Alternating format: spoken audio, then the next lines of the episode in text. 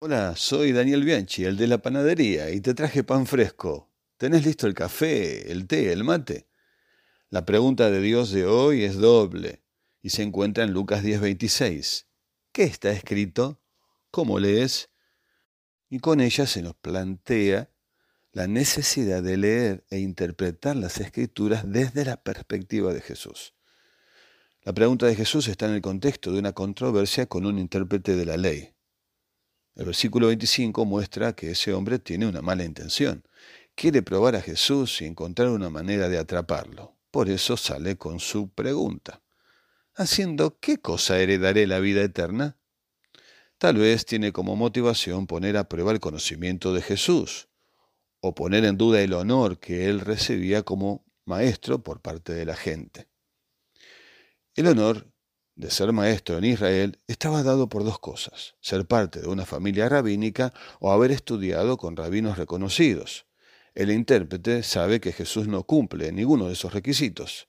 Entonces, ¿por qué enseña? ¿Por qué la gente lo sigue? ¿Por qué recibe honores que no merece? Jesús acepta el desafío implícito en la pregunta y como era usual responde con otra. Notemos que tiene dos partes que se complementan. La primera trata acerca de la correcta lectura, la segunda acerca de la correcta interpretación y aplicación. Ambas son necesarias, ayer y también hoy. A la doble pregunta de Jesús, el intérprete responde basándose en Deuteronomio 6, 5 y Levíticos 19, 8. Demuestra así que él sabía bien lo que había preguntado y también queda expuesto. Su respuesta es correcta en cuanto a la lectura, pero también es incompleta, omite algo esencial y Jesús se lo observa cuando le agrega, haz esto y vivirás. Eso se encuentra en Levíticos 18, 4 al 5 y 28. El escriba entonces se da cuenta que el conocimiento de la ley que tiene Jesús es muy superior al que tiene él.